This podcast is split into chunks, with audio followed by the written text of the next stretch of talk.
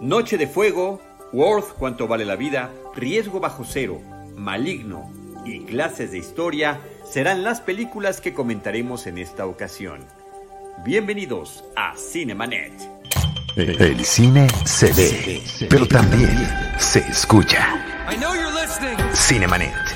Charlie del Río, Enrique Figueroa, Rosalina Piñera, Diana Su y Deidali Gómez. Cine cine, y más cine. Bienvenidos. Cinemanet. Arroba Cinemanet en Twitter, eh, facebook.com diagonal Cinemanet, Cinemanet 1 en Instagram y Cinemanet 1 en YouTube son nuestras redes sociales. Yo soy Charlie del Río y les doy la más cordial bienvenida a nombre de todo el equipo Cinemanet, de nuestro productor Jaime James Rosales de el resto, nuestro equipo de Idalí Gómez, Diana Zurro, Salina Piñera. Y el día de hoy saludo con muchísimo gusto a Enrique Figueroa Anaya. ¿Cómo estás, Enrique? Mi querido Charlie, muy bien, muy contento aquí disfrazado de bandera para, para ir a comer pozole en un ratito y pues hacer las, las debidas este, celebraciones. Así es, estamos grabando y transmitiendo este episodio, es nuestro podcast número 1170, el 15 de septiembre del 2021. Em, nosotros celebramos el cine mexicano todos los días, así como no necesariamente hay que comer pozole hoy, se puede comer a lo largo de todo el año. Es lo mismo con las películas mexicanas, pero eh, formamos las películas que tenemos, que son cinco, iniciando con cine mexicano y terminando con cine mexicano. Pero si ustedes nos conocen, saben que desde hace casi 16 años, el cine de nuestro país ha sido parte importante, columna vertebral de lo que hemos comentado en este episodio y de las dos películas que hablaremos. Enrique Figueroa trae información directa de sus creadores y creadoras. Así que gracias a todos. Si nos están viendo por YouTube, hay una opción que siempre se nos olvida mencionar, que es el super chat. Si ustedes quieren apoyar a esta producción, a este equipo, a través del super chat se pueden hacer aportaciones en la página de YouTube de Cinemanet. Eh, si nos escuchan por podcast, pues muchas gracias por estar con nosotros. Recordarles también que ya tenemos este nuevo canal en podcast que está coexistiendo con nuestro canal clásico, pero donde tenemos todo el contenido del 2021. De hecho, desde finales del 2020 desde nuestro 15 aniversario que celebramos a principios de diciembre del año pasado. ¿Por qué? Porque tuvimos una serie de problemas técnicos donde no nos ha permitido, por diferentes razones, eh, seguir publicando episodios eh, en el feed anterior.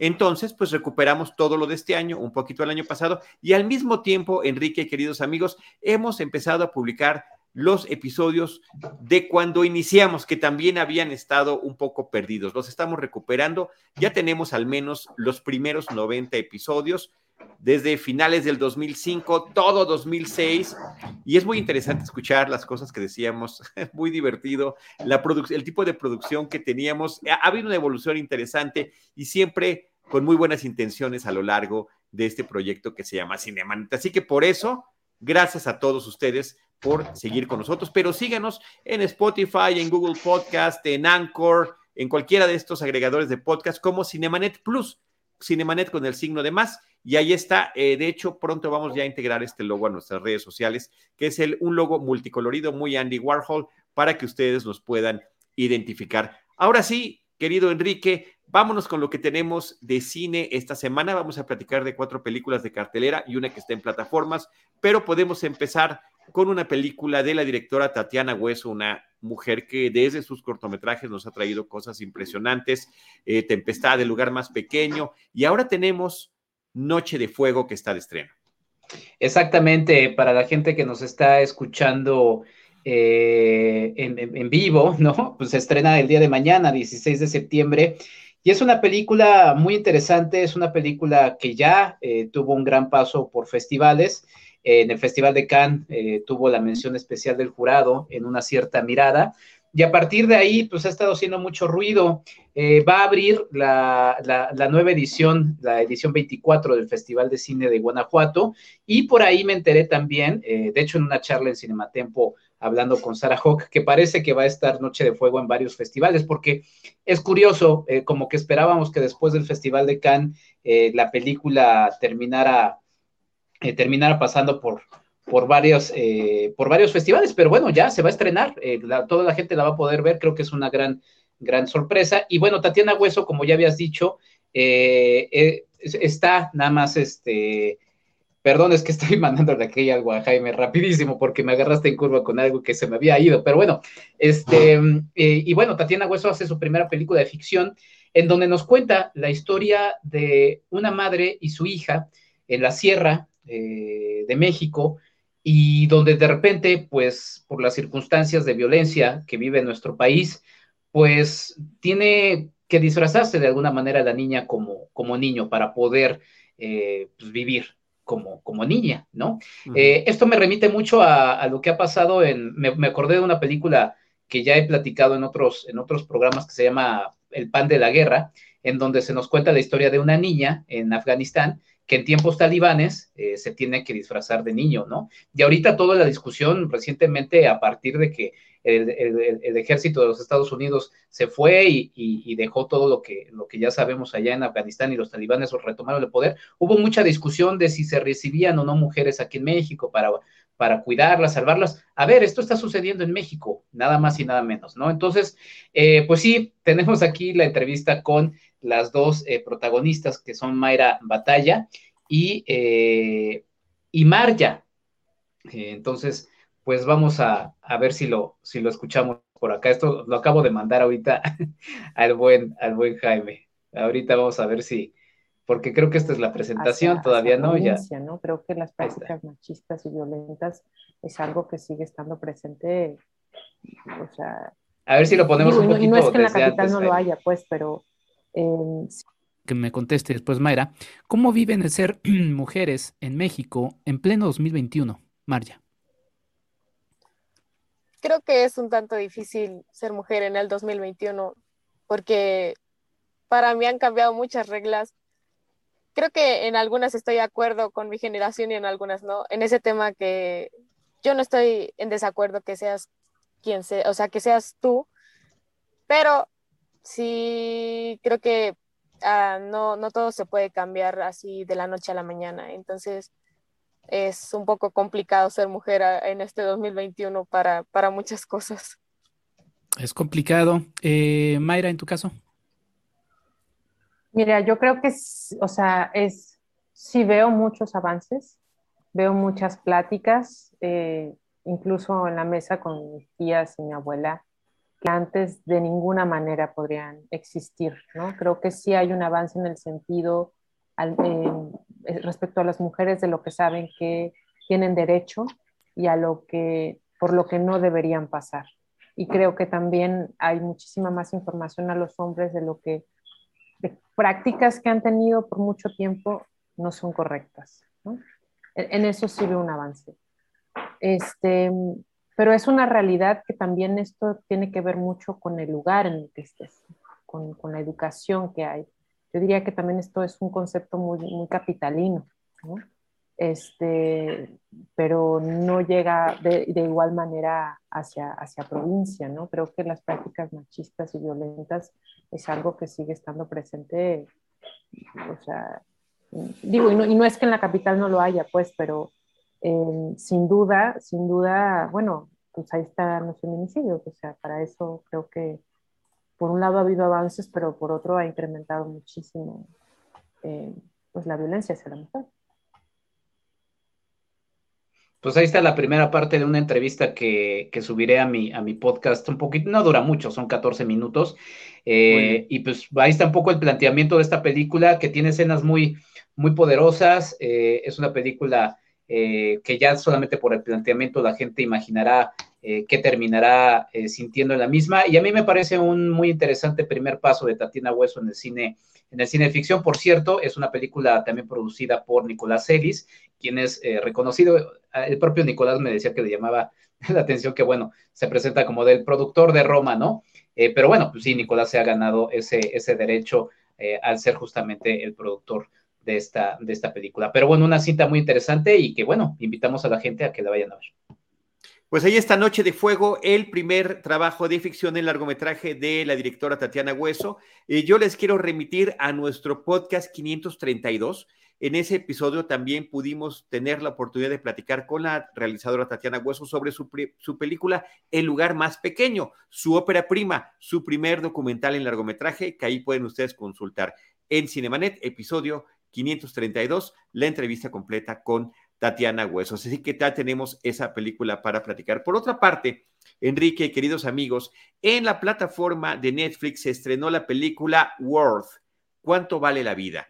Esta es una eh, cinta dirigida por Sara Colangelo, basada en el libro de Max Borstein, con Michael Keaton, Amy Ryan y Stanley Tucci en los papeles protagónicos. La película se está estrenando en el entorno del 20 aniversario de los terribles ataques terroristas en Estados Unidos del 11 de septiembre del 2001, los que sucedieron en el Pentágono, en las Torres Gemelas y el avión eh, United 93 que ya no llegó terriblemente a su destino. Es una película que nos habla desde ese momento cuando un abogado especialista en estos pagos que las aseguradoras hacen a los deudos por diferentes circunstancias, se eh, toma la tarea por parte del gobierno estadounidense, él lo hace pro bono, lo hace de manera gratuita a través de su firma, de poder eh, estar en contacto con los familiares de las víctimas de los atentados, las víctimas también de los rescatistas, los, eh, las propias víctimas que sobrevivieron pero que quedaron con afectaciones por todo esto y empezar a hacer un cálculo de con cuánto dinero el gobierno estadounidense les estaría eh, apoyando, con cuánto dinero recibirían por la tragedia que habían vivido.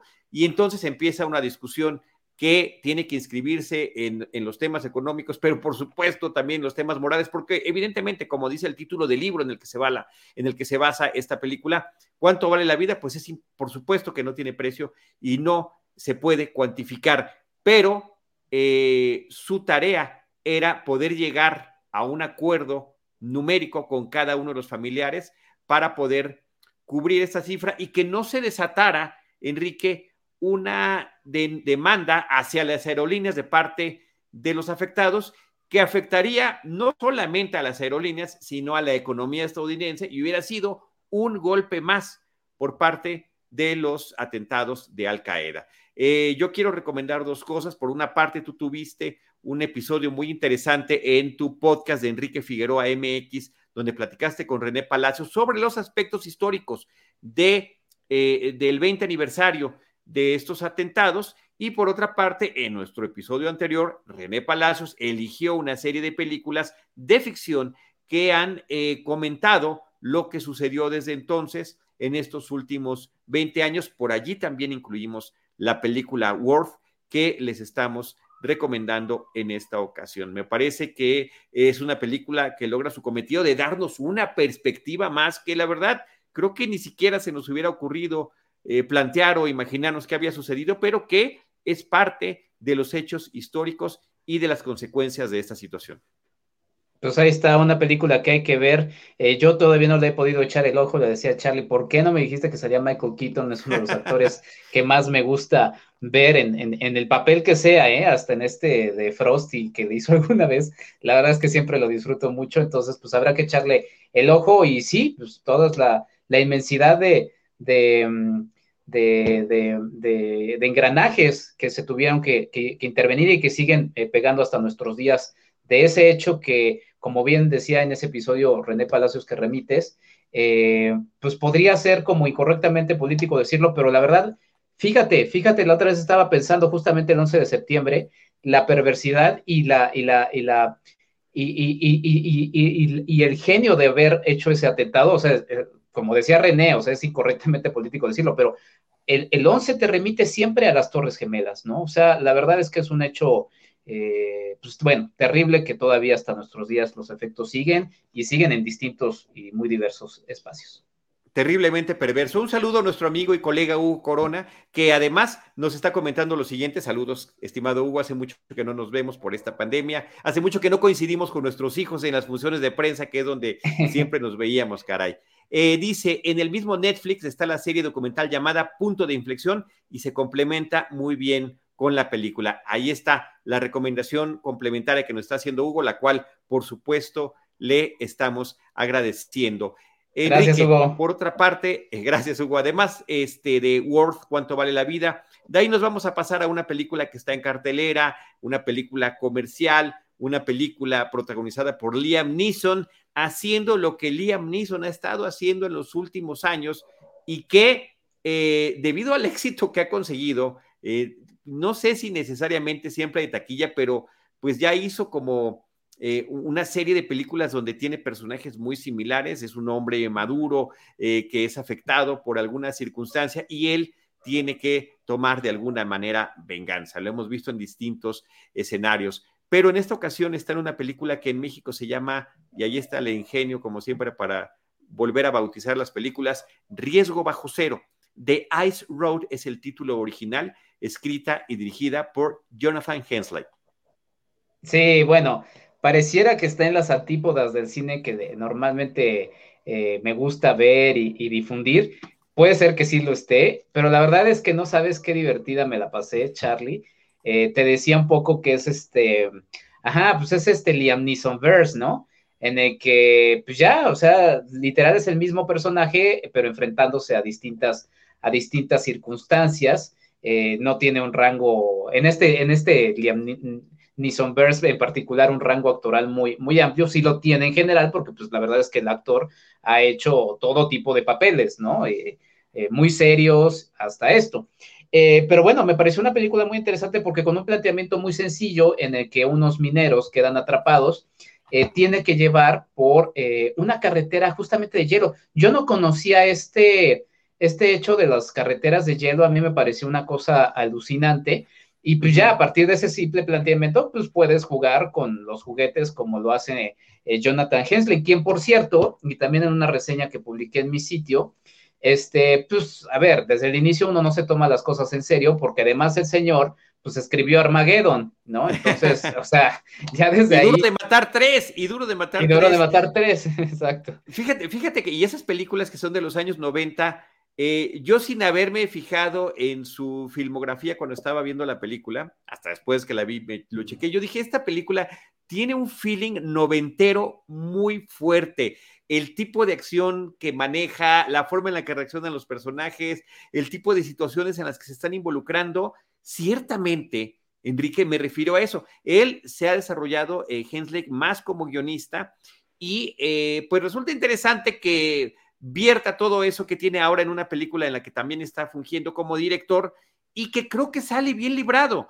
No resulta ninguna ni novedad, ni tampoco resulta eh, una genialidad lo que estamos viendo, pero es una película muy cumplidora en términos del cine de acción y de repente pensar en un cine de acción que nos remite a otras épocas, pues sí es una experiencia satisfactoria.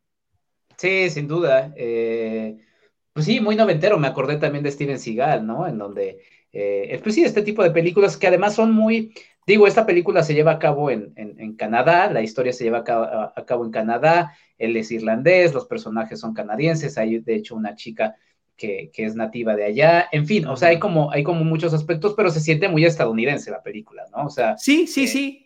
Eh, pero aprovecha para tocar diferentes temas, o sea, habla, habla de temas de racismo, habla de temas de clasismo, habla también de la voracidad de ciertas empresas capitalistas, este tema que documental o series documentales de esos reality shows ponen de estos traileros que efectivamente se la juegan en este tipo de carreteras y que son cerradas en cierta época porque el hielo empieza a ceder por el clima, ¿no? Solamente deben de transitarse en invierno y resulta que este eh, estos traileros deben de llevar estas eh, eh, partes que se requieren para rescatar a los mineros atrapados a través de estos caminos que ya empiezan a deshielarse. Entonces, como que está todo muy bien engranado.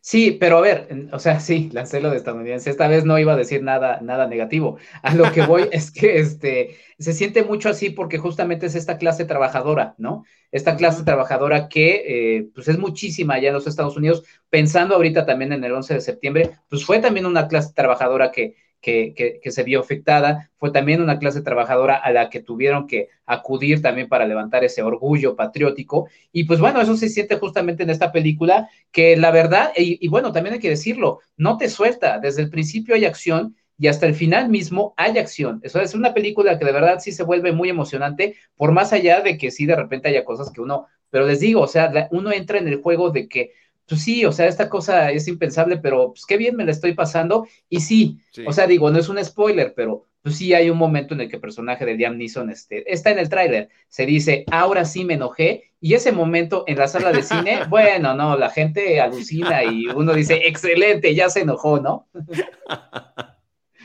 la disfruta muchísimo. Sí, este, y debo insistir, Enrique, otro tema más habla sobre estos trabajadores especializados sobre la solidaridad en toda una cadena de mando laboral, donde dicen, oye, sí, pero no los voy a arriesgar siempre y cuando tal, porque, y eso es totalmente estadounidense, el tipo de eh, pues restricciones que ellos mismos se ponen para no poner en juego sus propias vidas, ¿no? Pero también, pues hay cierto momento en el que dicen, pues va por los demás compañeros, aquí somos todos un equipo y vamos a echarle ganas. Eh, es una película disfrutable y me parece que como decíamos hace ratito, cumple muy bien y Liam Neeson, pues todavía bien se las puede gastar con este tipo de cine. Había que preguntarnos hasta cuándo, porque eh, ya hay otras películas donde ya se le ve cansado. Aquí como que lo adaptan mejor a su edad y el tipo de cosas que puede hacer, porque realmente la mayoría de ellos pues tienen que ser eh, algún tipo de maniobras con este tipo de, camiones que están manejando. Y también mencionar por ahí la presencia de Lawrence Fishburne, que eh, me recordó mucho a lo que pasa justamente en una película con Steven Seagal, ¿no? Que dices, esta película es con Steven Seagal, que era Momento Crítico, creo que es como se llamaba, y pues resulta que sale un ratito nada más. Sí, sí, sí. Bueno, es que sí, me digo, de ese cine me acordé muchísimo de, de Steven, de Steven Seagal, ¿no? Este, ya nada más le faltaba tocar una canción a, Liam Neeson con su guitarra y, y demás. Pero bueno, el propio Liam Neeson ya había dicho que ya se estaba cansando de hacer este tipo de películas. A mí me sorprende que, vuelva a salir en esto, pero la verdad es que funciona y, funciona muy bien. A ver, el hombre entrenó a Batman y entrenó a Darth Vader, entonces, claro, pues. Ahí está. Ahí está, excelente. Pues ahí está Liam Neeson en Riesgo Bajo Cero o The Ice Road, la, la carretera de hielo, como se llama originalmente. Enrique, por otra parte, película de género que nos llega también a la cartelera es Maligno. Malignant es el título original. Esta es una película dirigida por James Wan que desde la película de So, Juego Macabro, que estaba además basada en un cortometraje que él mismo había realizado, pues se ha convertido en una especie de guía en torno a este género del horror, aunque él también ha incursionado en algunas otras cosas. Pero creo que eh, desde, su primera cinta, desde este primer largometraje que estamos mencionando, ha sabido manejar muy bien los límites en los que se juega con este tipo de género. Eh, ¿Hasta qué punto va a poner a sus personajes en situaciones límites? ¿Qué es lo que van a poder hacer al respecto? También le han funcionado que, bueno, So se convirtió en franquicia, él como productor ya no terminó de dirigir las demás. Qué lástima porque sí se nota en estas franquicias que he inaugurado, como la del Conjuro también, que a mí el Conjuro me encanta y me parece que es una película que toma todos los elementos de la película de, de, la casa embrujada y los maneja estupendamente bien. A mí no me encantan el resto de las películas que son producto de esa franquicia, así como tampoco me encanta cuando el propio James Wan incursiona en otras películas como eh, eh, la acción. Eh, o película de superhéroe. Aquaman es una película que desafortunadamente no me gustó nada. Y él es el director de la cinta y que tuvo además, eh, contraria a la calidad que yo considero que tiene la película, un éxito económico brutal. Y ahí están también los resultados. Pero bueno, con, esta película de Maligno, eh, regresa a ser un cine que siento, Enrique, que todo el tiempo está coqueteando con el cine B. De entrada, la película inicia con un, eh, una institución psiquiátrica para niños donde se están analizando efectos sobrenaturales eh, y fuerzas extrañas. Bueno, el, edificio parece un castillo eh, y, creo que desde allí ya te da el tono que va a tener la película. Después empezarán una serie de situaciones paranormales y de asesinatos vinculadas con una joven interpretada por Annabelle Wallis, que me parece que lo hace correctamente, y que tendremos que ir dilucidando y tratando de adivinar cuál es concretamente la relación que tiene esta chica con el asesino de tales o cuales personas y cuáles son las razones. Y la película poco a poco empieza a dar las, eh, las pistas y creo, considero yo, que cuando se hace el descubrimiento, la revelación de lo que realmente está sucediendo, sí dije, wow, qué locura, en qué buena locura nos ha metido otra vez James Wan y me parece interesante, aunque insisto, insisto, este coqueteo que tiene voluntario o involuntario con el cine serie B en términos de cómo se comportan los personajes. Ya sabes, el policía que va persiguiendo un sospechoso y no pide refuerzos, eh, la persona que se mete solita a un lugar oscuro cuando eh, podría haberse salido, y etcétera, etcétera, etcétera. Pero los maneja muy bien para llegar a esa revelación que resulta, pues sí, perturbadora, un cine que está utilizando mucho del, del cine gore, de este, pues hay sangre, hay, hay cosas pues, terribles que se ven allí, pero que, vaya, los que ya, los que nos gusta ese tipo de cine, pues ya sabemos lo que estamos esperando y cuando logran traer sorpresas de ese tipo, me parece que es muy disfrutable. A mí me parece que es una película, diríamos, eh, te pondría la equivalencia, Enrique, de Riesgo Bajo Cero, que también está haciendo lo propio con su género y que está sumándose a nuestra cartelera comercial. Así que ahí está Maligno, Malignant de James Wan, que está en cartelera. Y por cierto, Annabel Wallis, para quienes nos gustan las series, ella sale en muchos episodios de esta serie sensacional que está en HBO, que se llama Peaky Blinders con Killian Murphy, una serie sensacional sobre gangsters en Inglaterra. Enrique, vámonos con la última película con la que vamos a cerrar este episodio. Es una película mexicana, se llama Clases de Historia. Es escrita y dirigida por Marcelino Islas Hernández. Es del 2018, pero hasta ahora está llegando a la cartelera comercial y protagoniza a Verónica Langer y Renata Vaca. Verónica Langer, que ya había trabajado con este director.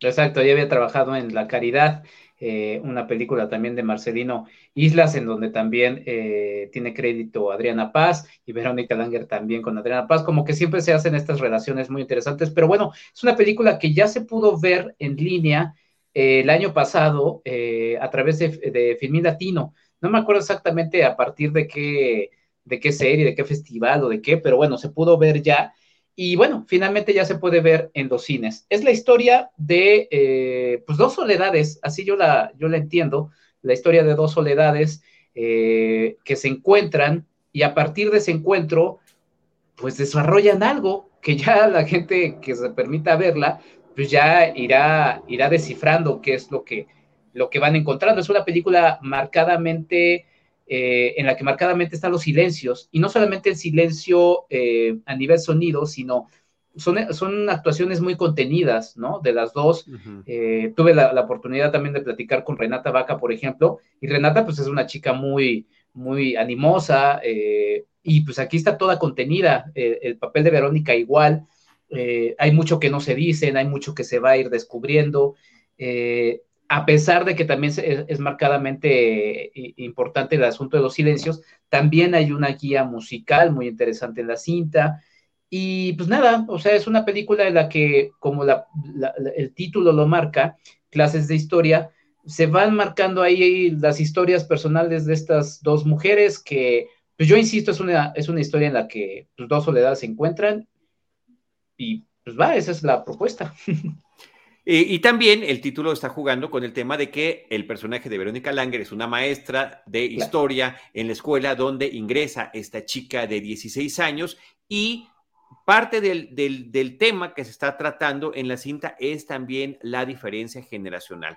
De qué manera está eh, viviendo su vida Verónica Langer en su entorno familiar, de qué manera lo vive esta chica, qué pasa cuando están juntas y efectivamente, como decías, Enrique, lo que cada una de ellas va revelando conforme a la relación que empiezan a manejar juntas. Yo, yo sí quiero destacar eh, la, trayectoria de Verónica Langer, que es eh, pues muy amplia en cine y en televisión y que ha podido estar alternando en estos medios y cuando lo hace en cine, pues lo hace siempre con mucho éxito. Yo recuerdo esa película que se llama Hilda, donde obtuvo una de sus muchas nominaciones que ha tenido al premio Ariel, ha ganado dos de ellos, uno con Caridad, que es justamente una película del mismo director de clases de historia, con Hilda solamente recibió la nominación y cómo nos ha presentado, sobre todo en esta etapa pues, presente de su vida como mujer madura, distintos personajes muy bien construidos eh, que eh, tienen una gran presencia en la pantalla, ya sea con sus, eh, por sus decisiones, por sus silencios, como bien comentas, o por las acciones terribles o no que puedan comentar en la película de Hilda, me parece que también es, es tremendo. Ahí tenemos también el podcast para que ustedes lo puedan escuchar con, con Verónica Langer y con el director, lo que comentaron de esa película, que es una de las, por cierto, de las cintas que yo recomendaba recién empezó esta pandemia en, en a principios y mediados del año pasado, Enrique, cuando hacíamos recomendaciones individuales en el podcast, cuando no sabíamos cuándo nos íbamos a poder reunir eh, para hacer nuestros programas. Entonces, eh, pues ahí está esta recomendación de esta película que finalmente llega en cartelera. Sí, nada más para recordar justamente qué chistoso lo estaba ahorita reflexionando. Eh, es que siempre, si uno encuentra curiosidades o coincidencias, pues siempre las va a encontrar, ¿no? Pero en La Caridad y en Hilda, Verónica eh, tiene de compañera en el coprotagónico Adriana Paz, ¿no? Y también reflexionaba que de la poca, pues sí, breve carrera de, de, en cine de Renata Vaca, también ha convivido con eh, José Meléndez. Nada más para no dejarlo, porque dentro de la inmensa cantidad de películas que luego se nos van en nuestros episodios, eh, Andrés Clarion Rangel, no sé si todavía esté disponible, pero eh, recientemente estrenó otra película que se llama Territorio, que deberías echarle un ojo. Si te gustó Hilda, creo que te va a llamar mucho la atención Territorio. Es una película también muy interesante, de lo mejor que, que, he estado viendo de cine mexicano recientemente. Y bueno, Andrés Clarion Rangel otra vez haciendo una película muy interesante. Pero bueno, échenle un ojo a, clases de historia, eh, que bueno, pues ahí está ya también en cines. Sí, oye, y además, efectivamente, que mencionaste a José Meléndez, José Meléndez que ha tenido papeles protagónicos importantes en el cine mexicano, tiene un papel menor en la película, participa y me gustó ver ese pequeño, esa eh, pequeña participación que tiene, al igual que Mercedes Hernández, que ha estado en todo últimamente, eh, desde series como Somos, ¿no? Hasta películas en el largometraje en el cine, que, me parece que está increíble y que también aquí tiene un papel muy pequeñito, y la presencia de Héctor Holten, un actor que aparece como el esposo del, personaje de Verónica Langer, que también tiene mucha presencia en nuestro cine nacional, y lo que yo llamaría inclusive un cameo de Jorge Volado, el, director eh, Jorge Volado, que aparece en esta película como el señor de la bicicleta, y que fue además maestro mío de lenguaje cinematográfico en la universidad. Así que un saludo muy grande para él y qué divertido encontrarlo en ese pequeño papel en la cinta. Sí, bueno, también aparece ahí con un papel eh, breve también Fernando Álvaro Revil, que lo recordamos por Sueño en otro idioma. Y hablando de Sueño en otro idioma y Ernesto Contreras, pensé también, eh, son muy diferentes, pero pues, en cosas imposibles, ¿no? Sí, claro, por supuesto, por supuesto, hay esa conexión. Y de Sueño en otro idioma, de repente hay una escena también muy similar a partir de una gruta, ¿no? Y, la mirada se fuera desde esa, desde esa gruta. Eh, interesante, creo que ahí está eh, esta propuesta que llega al cine nacional que se llama Clases de Historia. Pues, estimado Enrique, con eso concluimos nuestro episodio de hoy, este episodio 1170 de Cinemanet. Las películas que comentamos, Noche de Fuego en cines, Worth, Cuánto vale la vida en Netflix, Riesgo bajo cero en cines, Maligno en cines y Clases de Historia que también se encuentra en cartelera. Así es, Charlie, pues vámonos, que el pozole se está enfriando. Muy bien, feliz 15 de septiembre para todos los que nos acompañaron, feliz mes de septiembre para los que nos escuchan en este mes y feliz día para los que los escuchen en cualquier otro momento. Gracias a la producción de Jaime Rosales, gracias a todo el equipo Cinemanet y a ustedes que nos escuchan y que hacen posible este programa. Yo soy Charlie del Río, Enrique Figueroa Naya y recuerden que los estaremos esperando en nuestro próximo episodio con Cine, Cine y más Cine. Esto fue Cinemanet con Charlie del Río, Enrique Figueroa, Rosalina Piñera, Diana Su y Teitalí Gómez. El cine se ve, pero también se escucha. Cine. Cine. Y más cine.